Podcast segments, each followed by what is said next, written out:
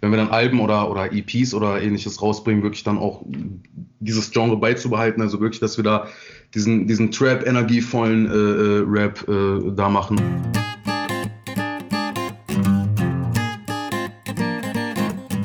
Hi, wir sind die Candlelight Gangster, äh, Bartu und Patte und wir machen den krassesten Rap, den ihr jemals hören werdet. Meine sehr verehrten Gangsterfreunde, herzlich willkommen zur Show.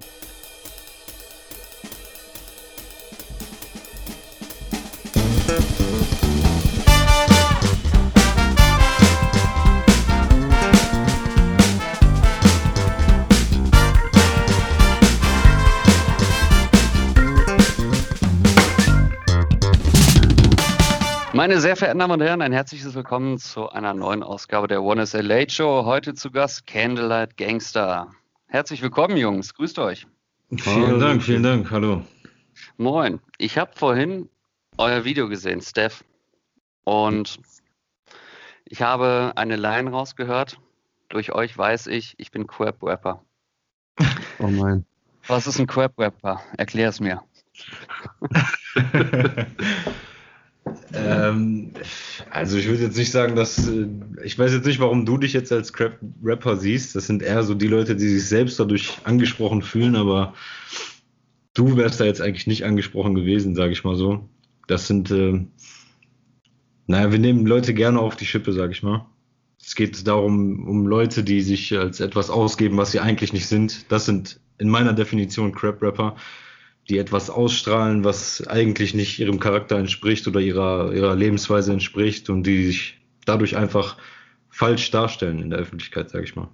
Das heißt von der Außenwirkung her nicht das, was die musikalisch dann machen.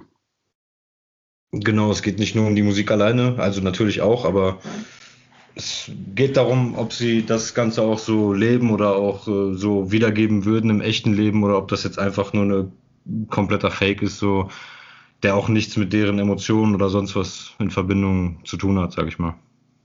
Ist wahrscheinlich so, dass sich das in den letzten Jahren ja auch gewandelt hat und ihr macht das beide ja auch nicht erst seit gestern, das kann man ja gleich vorweg schon mal sagen. Vielleicht, vielleicht mal als Verständnisfrage für die Leute, die nicht so tief in dem ganzen Deutschrap-Game, wenn man das als Game bezeichnen kann, ähm, drin sind. Inwiefern hat sich das denn qualitativ von der Musik her geändert im Jahre 2021 als im Vergleich, wenn du Deutschrap von 2001 hörst, von Inhalt und von der Message her der Lieder? Mm. Ich glaube, früher war, ähm, ich glaube, früher, früher ging es wirklich mehr, mehr um die Message. Ich glaube, die, ich glaube, die komplette äh, Grundmessage hat sich ein bisschen verändert. Früher wollte man, glaube ich, mit Rap wirklich, ähm, ja, lyrische Meisterwerke äh, äh, rausmachen, wo, wo Leute sich mit, mit äh, ja, verbunden fühlen und alles. Äh, und das hat sich ja komplett einmal geändert, wenn wir jetzt über 2020 reden, wenn wir jetzt über äh, Deutschrap allgemein reden, dann ist das halt nur, ähm, im Großen und Ganzen geht's da nur, wer den poppigsten Sound macht und in die besten äh, äh, äh Playlists kommt, äh, der ist hoch. Also wenn ich mir so die, diese, diese berühmte Modus Mio Playlist auf Spotify anhöre, dann äh, ist da halt nicht mehr viel mit, mit äh, wirklich krasser Message dahinter. Ne? Also wir bedienen natürlich auch nicht diese krasse Message-Genre äh, und hauen da irgendwelche Geschichten raus, wo Leute sich denken, boah, krass, äh, was, die, was die Jungs erlebt haben oder, oder Storytelling oder sowas ähnliches, äh, wie das früher war. Aber ähm, ich finde, man kann, man kann trotzdem separieren zwischen, ja, separat zwischen unserer Musik und äh, äh der Musik, die neu rauskommt. Also es ist ein, ist ein großer, großer Unterschied. Also ich finde, es hat sich insofern viel geändert, dass es nicht mehr um die Lyrics oder das geht, was gesagt wird. Aber trotzdem wird von, ich würde jetzt nicht alle schlecht reden oder so, also es wird schon noch von vielen eine Message dadurch abgeliefert, durch Emotionen oder eine Atmosphäre, die auf dem Song aufgebaut wird. So. Ob es jetzt rein um Energie geht oder was Deepes oder so, das wird oft viel mehr mit Atmosphäre verbunden heutzutage im Rap als mit tatsächlichen Dingen, die gesagt werden. Wie macht ihr das denn dann konkret äh, in eurem Songwriting? Du hast ja gerade kurz angesprochen, ähm, dass ihr natürlich auch nicht 100% in die Richtung geht, wie es vor 20 Jahren ist, weil man muss ja auch mit der Zeit gehen. Also das Musikbusiness, egal ob es jetzt im Rap ist oder in anderen Genres, man muss eben mit der Zeit gehen. Und das merkt man im klassischen Pop-Bereich ja auch eher am meisten, dass man weiß, Lieder dürfen nicht immer 3,30 gehen, 2,30, catchy Phrase, kein Solo mehr, kein gar nichts, kein Interlude und so keine Bridge mehr. Ja Ne, ihr sagt ja auch, ihr seid ja auch nicht vollkommen frei, aber ihr fühlt das trotzdem noch, wenn man was Persönliches noch schreibt, dass man das ja auch rüberbringt. Wie geht ihr denn da konkreter beim Songwriting erlernen bei den Lyrics erstmal vor, wenn ihr so eine grobe Idee erstmal habt? Das ist eine echt gute Frage. Ähm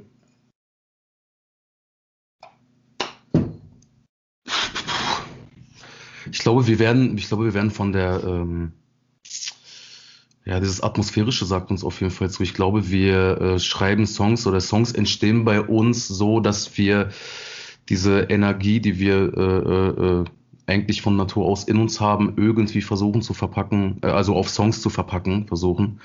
Und ähm, ja, ich glaube, das ist eigentlich so diese, diese, also diese bei uns Standardvorgehensweise. Ne? Man ist irgendwie geladen und man will das äh, äh ausdrücken, indem man dann halt äh, das, was man im, im äh, diese ganze, diese ganze Energie, die man im Körper hat, irgendwie auf Songs zu, äh, ja, oder auf Texte dann irgendwie rauszuhauen diese Show, der, der Podcast ist ja größtenteils auch an Musiker gerechnet und auch an die Fans der Musiker und viele Fans hören wahrscheinlich auch zu, die jetzt erstmal mit dem Genre, was ihr bedient, ja auch nichts anfangen könnt.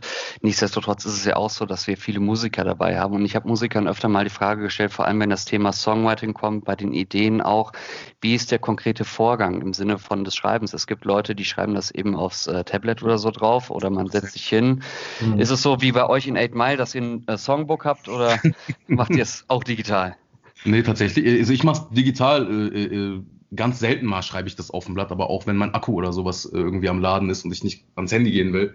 Äh, ja, also wir sitzen da schon im Homestudio und eigentlich schreiben wir, also ich persönlich schreibe eigentlich immer auf meinem Handy tatsächlich.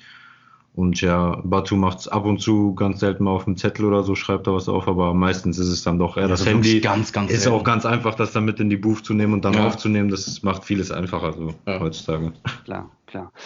Gut, das war jetzt die lyrische Seite und dann gibt es dann noch die große andere Komponente von einem Song, eben halt auch konkret die Melodie.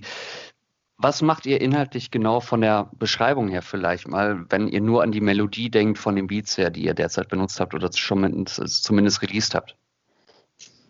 Also unsere Songs sind sehr, ähm, sehr trap-lastig, sehr trappig. Äh, wir achten aber auch darauf, weil wir beide sehr große Fans der, des äh, Memphis-Raps, ich weiß nicht, ob dir das was sagt, das ist so ein ganz, also relativ altes Genre, da sind so Free Six Mafia und so haben das äh, äh ein bisschen groß gemacht.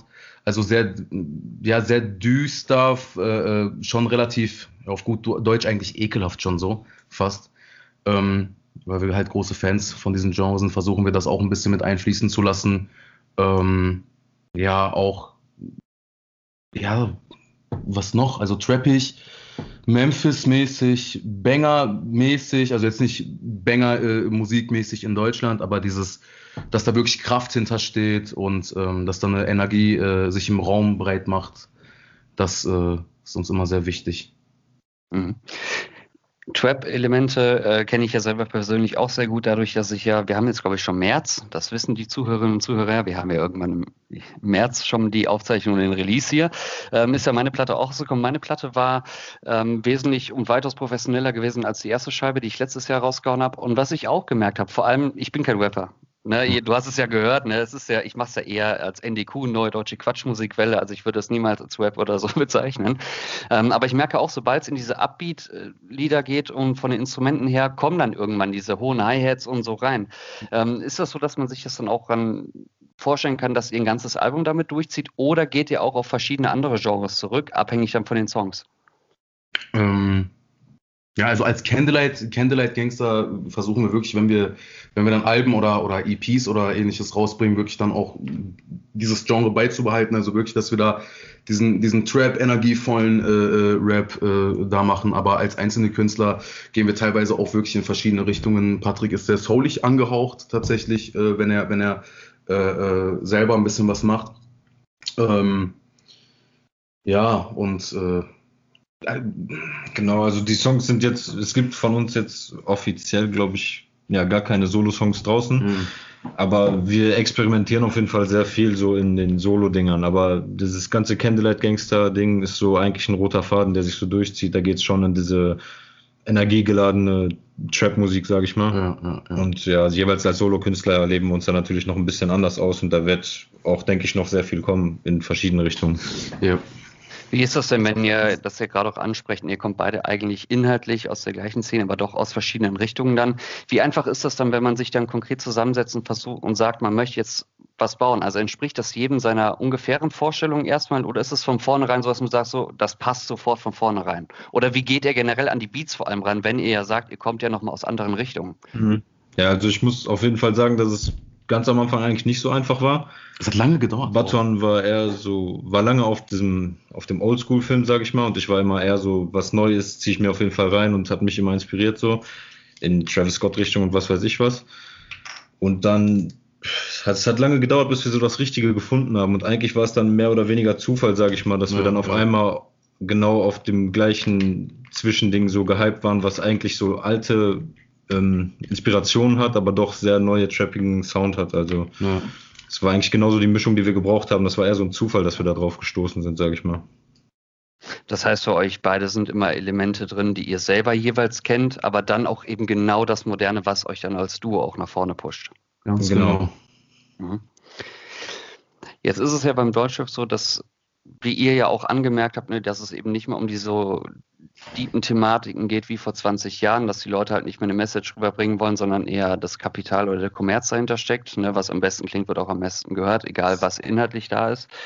Ähm, wie geht ihr denn dann selber beispielsweise vor, wenn ihr sagt, ihr schreibt über einen Song? Sind das dann Themen, die bei euch dann auch so, ich sag mal, tagesaktuell oder jahresaktuell sind, die ihr besingt, oder sind das wirklich persönliche Themen, die ihr da auch mit reinbringt? Also es hört sich ein bisschen, es hört sich ein bisschen doof an, aber tatsächlich sind das auch äh, des Öfteren, auch gerade wenn man auch auf meine lyrischen Aspekte und auf meine Texte und so guckt, das hört sich ja halt, wenn man, wenn man die hört, dann hört man halt viel über äh, wie ausfallend darf ich hier sein? Darf ich Geschlechtsverkehr und so sagen? Du darfst alles sagen. also man hört ja viel über Geschlechtsverkehr und äh, äh ficken hier und ficken da und so. Ähm, tatsächlich sind das dann aber auch persönliche Themen, die, äh, die uns, also die mich dann auch gerade so ein bisschen belasten. Es gibt ganz viele Leute, die uns hier in unserer, in unserer Stadt, wo wir herkommen, so ein bisschen, ähm, äh, ja, bisschen, bisschen anti gegen, also ein bisschen gegen uns sind, äh, weil die selber auch Musik machen und dann auch Rap und alles und merken wahrscheinlich, dass, ähm, dass die nicht so krass sind wie wir. Ich weiß nicht, was das Problem ist, aber äh, sowas zieht sich ja dann auch. Das beschäftigt mich dann und dann rappe ich halt mal darüber, dass ich irgendeinem Typen die Fresse einschlage, weil ich keinen Bock mehr darauf habe. Ne? Äh, wie ist denn das? Also ich habe vorher, bevor ich den ganzen Quatsch gemacht habe, äh, Rockmusik gemacht und da war jeder immer äh, Happy 420, Friede, Freude, Eierkuchen. Wir sind froh, dass wir eine Community haben. Weil ja. so wie du das ja darstellst, ist ja eben genau das Gegenteil. Wie äußert sich das denn? Ist es so, dass man sich dann auf Twitter gegenseitig ja Nachrichten schickt oder wie ist das so, dass man das wirklich merkt, dass da jemand anderes ist, der einem das absolut nicht gönnt? Ähm, ja, viel, also es, es ist teilweise wirklich wie äh, kann sich vorstellen, wie, also in unserem Fall jetzt, ich will nicht für die ganze Deutsch-Rap-Community reden oder über die Rap-Community und so, natürlich gibt's da auch irgendwelche äh, äh, voll coolen Leute, die dann sagen, ey, mach weiter, ich helfe euch, wo ich kann. Ähm, haben wir ja auch die, die Erfahrung gemacht, aber teilweise sind das dann wirklich so, ähm, ja, so Kindergartenzeugs wie äh, hinterm Rücken, dann hört man das über irgendwie sieben Freunde, dass der und das, äh, der und der hat das und das über ihn gesagt und bla bla bla und äh, hat den Text dann falsch aufgenommen und nimmt den Text dann gegen sich und äh, also wir reden hier über Rap. Rap ist seit, seit Jahren, äh, äh, wird im Rap dieses dritte, diese dritte Person wird bedient, dieses Ich ficke dich. Ich rede hier über keine explizite Person oder sowas. Und, ähm, ja, und einige verstehen das, glaube ich, nicht und fühlen sich dann total angesprochen und dann kommt es des Öfteren mal zu Problemen so wie du gesagt hast, halt, ne, über, über Twitter jetzt nicht, aber dann auch mal vielleicht über Instagram und äh, so ein bisschen, ein bisschen sticheln und äh, über die Songs, die dann äh, die Künstler rausbringen, die anderen Künstler dann auch. Ähm, ja, so gestaltet sich das, aber es ist Was, bis jetzt keiner gestorben oder sowas, aber ja. Was glaubt ihr, wo das denn herkommt? Weil ich sag mal so, vor 30, 40 Jahren gab es auch schon Gitarristen und Sänger in jeder Stadt, wenn wir mal die großen Städte Berlin, Frankfurt, München so anschauen die Städte waren ja damals voll mit Musikern und heutzutage ist das ja auch so. Was war denn damals, nach eurer Meinung zumindest, der Auslöser, dass man da eine Sparte von Musikern hat, von Künstlern hat, die echt gut sind, die aber aus irgendwelchen Gründen Knacks weg haben und anfangen, sich gegenseitig zu betteln und sich das dann über Generationen ja auch fortzieht, weil man das ja auch als Standard annimmt, ne, dass es eben dazugehört. Also ich glaube, im Rap haben die Leute einfach irgendwann gesehen, dass es funktioniert. So, man hat ja gesehen, dass gerade die Songs, wo andere persönlich angegriffen werden oder wo, wo so Diss-Songs, sage ich jetzt mal, die hatten ja eigentlich bei den großen Künstlern auch damals immer die meiste Reichweite, so haben die meiste Welle gemacht und gingen durch alle Medien. Und ich denke, dass sehr viele einfach versuchen, sich dadurch dann schnell was aufzubauen. Man kennt das ja teilweise von großen Rappern, die dann kurz vor einer Albumankündigung plötzlich irgendwie ein Beef mit wem anders haben. Und ich denke, so ist das, ich weiß nicht warum, aber so ist das im Deutschrap, glaube ich, auch schon in einem sehr kleinen Rahmen, in einem Underground-Rahmen denken die Leute, sie müssten das machen, um irgendwie Erfolg zu haben, was ich eigentlich anders sehe. Aber naja, es gibt halt so zwei Rangehensweisen und im Rap ist, glaube ich, dann doch eher die verbreitet, die anderen alle zu beleidigen, statt vernünftig zu connecten und das irgendwie größer zu machen, als man alleine vielleicht ist, aber mhm. einfach damit viel drüber geredet wird. Gehen wir nochmal auf eure Musikvideos ein. Ich habe ja gesagt, am Anfang des Steph habe ich mir das Musikvideo angeschaut. Wie aufwendig ist das, nachdem man einen Song produziert hat, sich zu überlegen, äh, ob man A, ein Musikvideo hat, wenn man drei Songs zur Auswahl hat und B, wie ist es inhaltlich? Wie geht man daran? Ja, eigentlich mh, mm, mh, mm, es ist relativ, also es ist bei uns immer halt gleich, wir die, wir machen die Songs, ähm, wir lassen, wir produzieren die, wir, wir lassen die produzieren äh, von Chama, auch ein sehr, sehr krasser Künstler, den ich hier einmal kurz grüßen möchte, ähm, aus, aus Paderborn. Ähm, der Mix und mastert unsere Sachen auch. Wenn das dann alles, wenn das dann alles geschafft ist, dann äh, setzen wir uns zusammen und überlegen uns dann ein Konzept, Ne, der Song ist jetzt, der Song hat eine Skizze, wir schicken den weiter und während der dann da bearbeitet wird, gemixt und gemastert, setzen wir uns zusammen hin äh, und überlegen uns da Konzepte, wie können wir das machen, was machen wir überhaupt, was ist die Geschichte, sollen wir eine Geschichte reinbringen oder nicht. Also Patte und ich sind auch große Fans des, äh, des Kinos. Ne, wir ziehen uns halt ganz oft Filme rein.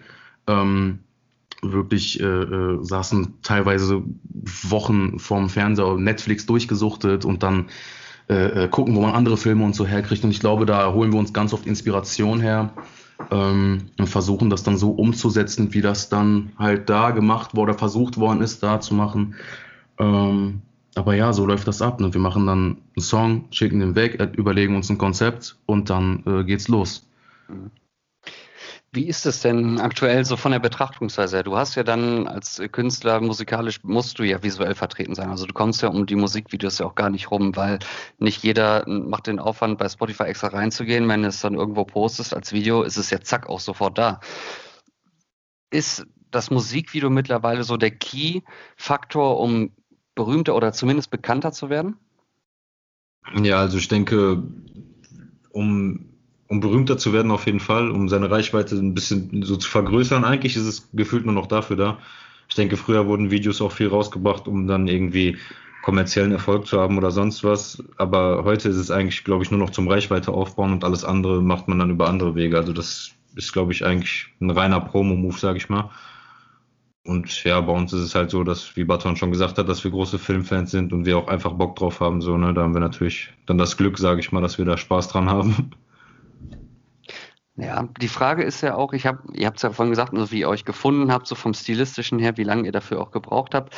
Wie lange habt ihr dafür gebraucht? Und das kann man ja echt nur bei den Musikvideos sehen für euren Style. Nicht den Stil, sondern den Style, wie ihr ankommen möchtet bei den Leuten. Nicht von der Performance her, sondern allein vom klassischen Look und viel. Ja, also ich, boah, ist schwer zu sagen. Also zu Botton kann ich nur sagen, der hat das eigentlich schon der hat das eigentlich vorher schon so ausgelebt. So, das hatte gar nicht wirklich mit Musik zu tun. Der ist vorher schon immer so, sag ich mal, rumgelaufen, wie er es geil fand und hat schon immer gerne auch so über die Stränge geschlagen. Ich bin da eher noch so ein bisschen klassischer, aber es kommt auch so nach und nach automatisch eigentlich. Aber ich denke, das ist auch jetzt bei mir ein bisschen der Einfluss durch Batuan, der halt selber sich viel für sowas interessiert, sage ich mal, und sich da viel umguckt und auch der weiß einfach so, was geil aussieht. So. Ich habe da jetzt ehrlich gesagt nicht so das Auge für, aber ja, da ist Baton eher so der Typ für, sag ich mal. Ist das so, dass man dann sagt, vor allem dann du, Patte, in, in deiner Position, wenn du dann so neue Dinge vorgeschlagen bekommst oder wird gesagt, so hier, pass auf, das ist gerade in, dass man dann sagt, so, man trägt es, weil es gerade Mode ist oder gibt es auch dann speziell so Sachen, wo man extra sagt, pass auf, ich weiß, dass es schon echt Vintage oder Oldschool ist, aber ich trage das trotzdem aus Überzeugung? Ja, ich muss sagen, es ist eigentlich genau nur das so. Also es, bei Botton ist das gar nicht so, dass der jetzt sagt, so, ey, guck mal, das tragen gerade viele oder das in so. probier doch mal das, zieh mal das und das an oder so, oder hol dir mal das und das. Es ist eigentlich komplett, das ist aus Überzeugung so. Also er scheißt eigentlich komplett darauf, was andere jetzt geil finden oder so. Der findet so seinen eigenen Style und gibt dann natürlich auch hier und da mal bei mir Tipps, weil ich doch eher so ziemlich casual war vorher, sag ich mal. Das kam dann so nach und nach. Ich werde voll rot, ich weiß gar nicht, was ich sagen soll. Dankeschön. Äh, Nein, aber ähm, so wie Pater halt sagt, ne, es ist, ähm, ich habe halt immer übertrieben. Ich war immer auch so ein extrovertierter Mensch. So, ich bin dann auch so äh, in der Schule ist das irgendwann voll aufgefallen und dann habe ich das auch selber mal gemerkt. Ich war ein richtiger, ich war so ein richtiger Clown in der Schule und bin dann so in den, in den Mensas rumgelaufen und äh, äh die Leute irgendwie angesprochen und hin und her und die voll gelabert und kannte die gar nicht. Und ich glaube, es hat sich auch viel ausgewirkt auf, ähm, auf meinen, auf meinen Stil, Style. Ähm, aber ich glaube auch sehr viel auf, auf Patte, weil ähm, so wie ich, so wie ich Patte kennengelernt habe, so sieht der um Längen nicht mehr aus. Also der sah früher aus wie äh, jeder zweite, jeder zweite, äh, der, äh, der auf der Straße rumläuft, so und da hat er sich auch gemacht. Also da ist auf jeden Fall dieses, dieses Hip-Hop ist mehr reingekommen. Ne? Also er hat Kopfbedeckungen, jeden Tag hat er eine Kopfbedeckung auf. Ich weiß nicht, ob es eine Kappe ist oder ob es eine Mütze ist oder keine Ahnung, solche Sachen. Ähm, sehr, sehr oldschool-lastig. Also auch, kann ich auch nur sagen, kann ich auch nur zurückgeben bei ihm, diese aus Überzeugung einfach. Nicht weil irgendwie, weil das mal cool ist, weil das Vintage ist und ich hole mir die, die Jordan 1er von früher und laufe nur noch mit äh, Air Force One rum oder so. Ähm, der macht es aus Überzeugung, weil er ganz genau weiß, ey, ganz ehrlich, man, äh, das ist Hip-Hop und so laufe ich halt rum, was wollen die, was wollen die mir sagen? Überzeugung ist ja immer so der nächste Schritt vor dem erfahren oder Erfahrungen machen und halt selber auch entscheiden zu können. Und das, was mit dem Stil, das finde ich auch ganz interessant, weil das hängt ja irgendwo auch damit zusammen, womit man so in der Kindheit in Berührung gekommen ist oder als ganz junger Mensch, so mit 14, 15, 16. Hm, dann ist es ja so, dass man da irgendwie so seinen Stil ja auch prägt. Dann kommt aber noch das andere Thema dann hinzu. Du entwickelst ja auch irgendwann das Gefühl, dass Deutschrap oder generell alles, was in diese Richtung geht, dir gefällt. Das heißt, das Musikalische, da wächst du ja mit auf, bis du irgendwann sagst, pass auf, ich werde jetzt auch Künstler. Wie ist es denn von dem, was man in der Zeit als Jugendlicher, bevor man Musik gehört hat, so wirklich intensiv gehört hat, um dann zu sagen, nicht als Vorbilder, sondern als Inspiration? Gibt es da Leute, die euch da in den jungen Jahren schon begleitet haben, wo ihr sagt, so von denen habt ihr in der Vergangenheit ganz viel geschöpft, wenn ihr das sagen könnt? Ich weiß ja nicht, wo euer Webcodex so ist. Nein, klar können wir ja, das also sagen. Wir, wir, wir müssten, glaube ich, nochmal überlegen. Ich, mir fällt, also es sind diese Standardleute fallen mir jetzt ein. Ne? So ein Tupac zum Beispiel hat mich geprägt, den als Kind auch gehört, ohne dass man irgendwie was wusste, was der da sagt und was der einen damit vermitteln will. Es war einfach nur cool. Ähm, also bei mir war es jetzt in der Kindheit halt ganz klassisch natürlich auch Eminem so, aber ansonsten eigentlich auch schon immer Deutschrap, ja. Da war zum Beispiel damals jetzt Savage und Azad so. Wenn ich ehrlich bin, würde ich das heute jetzt nicht mehr so vertreten, aber damals auf jeden Fall eine krasse Inspiration gewesen und sind ja auch natürlich Vorreiter im deutschen Rap gewesen, die mhm. eigentlich, ich schätze mal, 90 Prozent der Rapper heutzutage dazu gebracht haben, überhaupt zu rappen. Das waren wahrscheinlich Savage, Azad, Sido. Also das sind eigentlich die ganz klassischen Sachen gewesen. Das ist schwierig zu sagen. Also gibt's, äh, es gibt ganz viele Einflüsse irgendwie. Also das, was, was, äh, was, was, was mich so ein bisschen fasziniert äh, bei unserer Kombi hier, ist, dass, so wie Patte gesagt hatte, er hatte halt wirklich, er war nur, also er war mehr auf diesen Deutsch-Rap-Film, auch damals als Jugendlicher. Und ich habe halt ausschließlich nur Oldschool gehört. Ich war da ein riesen Ice Cube Fan, ich war ein riesen NWA Fan, Easy E und dann aber auch diese ganzen, also auch wirklich Künstler, die äh, heute wirklich keiner mehr erkennt, so ein KRS One und und äh, ähm, ja diese ganze, fast schon, ich würde fast schon sagen Untergrund äh, äh, für unsere Generation. Die haben halt krass geprägt. Seit wann seid ihr beiden als Duo eigentlich zusammen aktiv? Ähm, als du, dass wir jetzt Songs rausbringen, also rausbringen wirklich, ist noch nicht lange. Dann waren wir allererste. Geht jetzt vielleicht, ich glaube, das erste Feature war jetzt sogar eigentlich offiziell unterkennen. Nee, gar nicht. Nein, wir hatten doch. Oh, ja, ja, wir ja. hatten schon mal so einen Song, der ging sogar erst noch, eher noch in so eine Oldschool-Richtung. Ja. Das war vor knapp zwei Jahren, würde ich sagen, schätze ich mal. Mhm. Und danach ging es eigentlich wieder daran, dass wir einfach gemerkt haben, das ist es noch nicht so und haben viel weiter dran gearbeitet, so viel, sehr, sehr viel gemacht, was natürlich nicht rauskam und so. Aber ich denke mal so, dass wir jetzt als Duo angefangen haben, Musik zu machen, war schon so vor drei, vier Jahren so mit Aufnahmen begonnen und so weiter. Ist sogar noch länger. Aber dass wir jetzt wirklich was rausbringen, das ist eigentlich erst richtig aktuell, so richtig mit Konzept und roten Faden, sage ich mal. Das ja, ist eigentlich jetzt erst so im letzten halben Jahr entstanden. So. Mhm. Okay, im letzten halben Jahr ist interessant, das ist ja genau die spezielle Zeit, in der wir uns befinden. Wenn jetzt unsere Ur-Urenkel dieses Podcast-Interview hören und fragen sich, was haben Opa, Opa und Opa damals besprochen? War es ja so gewesen, dass 2020 ja keine Auftritte möglich gewesen sind. Aber ich gehe mal davon aus, dass ihr langfristig auch damit raus wollt und nicht nur rekorden wollt. Wie würde eure oder euer optimaler Auftritt ähm, wirklich so bestehen? Also wie müsste das im Idealfall aussehen, damit ihr sagt, da fühlt ihr euch jetzt mega willkommen, mega geil und da könnt ihr dann auch mal 90 Minuten durchspielen? Ich glaube, wenn die, ich glaube, wenn die Menge mitmacht, also äh, wir hatten, wir hatten tatsächlich mal das Glück, dass wir äh, so einen Auf, Auftritt mal hatten. Äh, äh, in Bayern war das. Da äh, wurden wir eingeladen von so einem ganz, das war so ein ganz kleiner, ähm, ähm, ja, es war so ein ganz kleiner Veranstalter, der hat das so privat gemacht und hat dann äh, auf Instagram so ein bisschen geguckt und hat gesucht, ey, wenn irgendwelche Künstler Bock haben, äh, äh hier rüber zu kommen, dann kommt doch einfach. Und dann sind wir äh, von uns aus, wie lange sind wir gefahren, ey?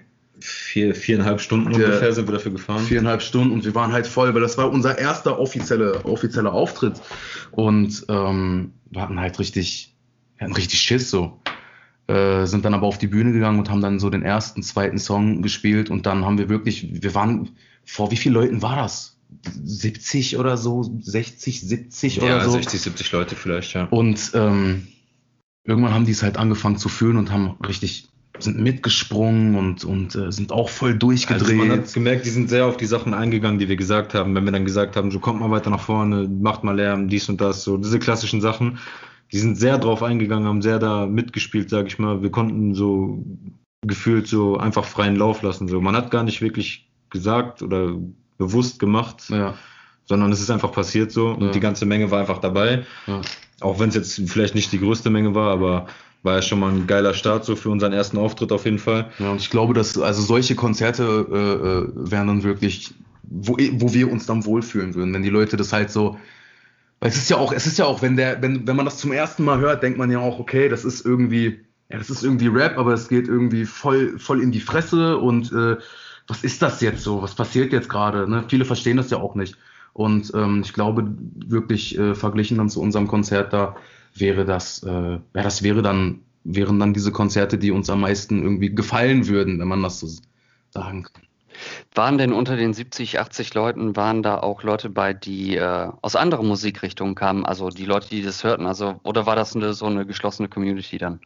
Also es ging eigentlich, es war alles Rap, sage ich mal, aber schon sehr gespalten. Also da gab es viele diepe Sachen, viele melodische Sachen, auch sehr viel Oldschool-Sachen wo wir eigentlich, bevor wir da hingefahren sind, haben wir uns eigentlich schon Sorgen gemacht, weil wir uns so ein paar angeguckt hatten vorher und dachten uns so, okay, die gehen schon sehr viel in die Oldschool. Ja, die, werden, die werden uns nicht verstehen. Ich glaube, die werden auf diese Trap-Welle gar ja. nicht klarkommen, so, die werden das nicht feiern und ja. dann war es aber eigentlich genau im Gegenteil so. Wir waren, also so, wir wurden auf jeden Fall mit Abstand am meisten gefeiert so und die Leute wollten eigentlich, dass wir nochmal auf die Bühne gehen und so.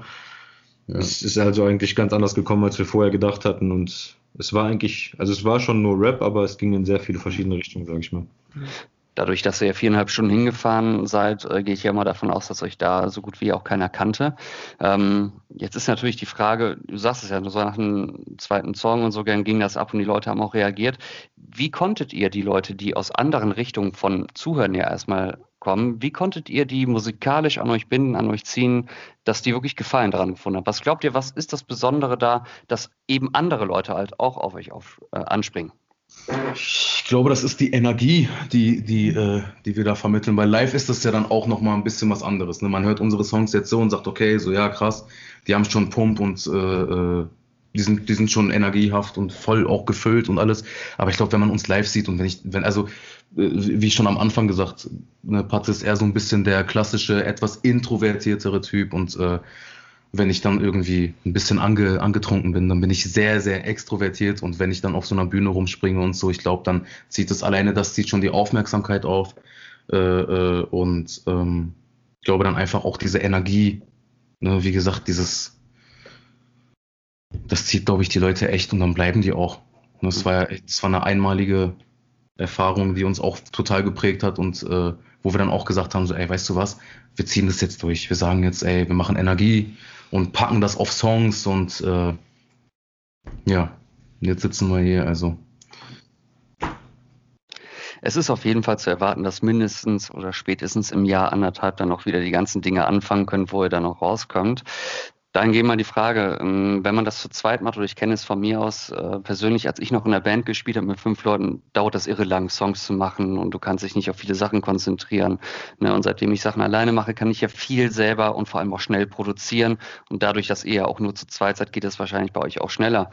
Wie ist denn jetzt der Plan in den nächsten Monaten, vor allem bis Jahresende, was ihr noch rausbringen wollt oder zumindest raushauen wollt? Worauf können sich die Freundinnen und Freunde gefasst machen? Also ich würde jetzt hier gar nicht zu viel ankündigen, also jetzt nicht irgendwie ein Album oder so. Ich denke, wir werden uns auf jeden Fall weiterhin auf Singles fokussieren. Für die nächsten Monate auf jeden Fall in Planung, aber da wird auf jeden Fall regelmäßig was kommen. Ich sag mal so mindestens alle drei bis fünf Wochen oder so wird da auf jeden Fall ein Video kommen mit Song. Und das wird, wie ich jetzt, sage ich mal, vermute, so das Jahr lang erstmal so laufen. Eventuell kommt vielleicht eine EP oder so, aber ein Album würde ich dieses Jahr jetzt auf jeden Fall noch nicht ansetzen. Das geht eher um Singles, Videos und Songs, ja. die in die Fresse gehen. So ein Album richtig mit Konzept, jetzt eher noch nicht, denke ich. Da kann man sich auch noch Zeit lassen. Ich meine, wir haben ja insbesondere alle sehr viel Zeit jetzt im Moment. Das heißt, wir haben ja auch keinen Druck und können da ja. ganz locker rangehen an die Sache. Das heißt, für die Freundinnen und Freunde, die da gerne mal reinhören würden, einfach mal auf Spotify Candlelight Gangster eintragen oder Batu, geschrieben BA2 oder Patte. Alle Konten auf Spotify sind miteinander verlinkt. Schlauer Schachzug. Das heißt, wenn man schon auf die Profile kommt, sieht man ja schon die ganzen Songs. Finde ich sehr gut gemacht. Und ansonsten Candlelight Gangster, Batu, Patte, ich danke für eure Zeit und habe mich mega gefreut, euch kennengelernt zu haben. Danke auch. Dankeschön, Dankeschön. Super, dann sage ich Dankeschön, gute Nacht und bis zur nächsten Woche, meine lieben Zuhörerinnen und Zuhörer. Ciao.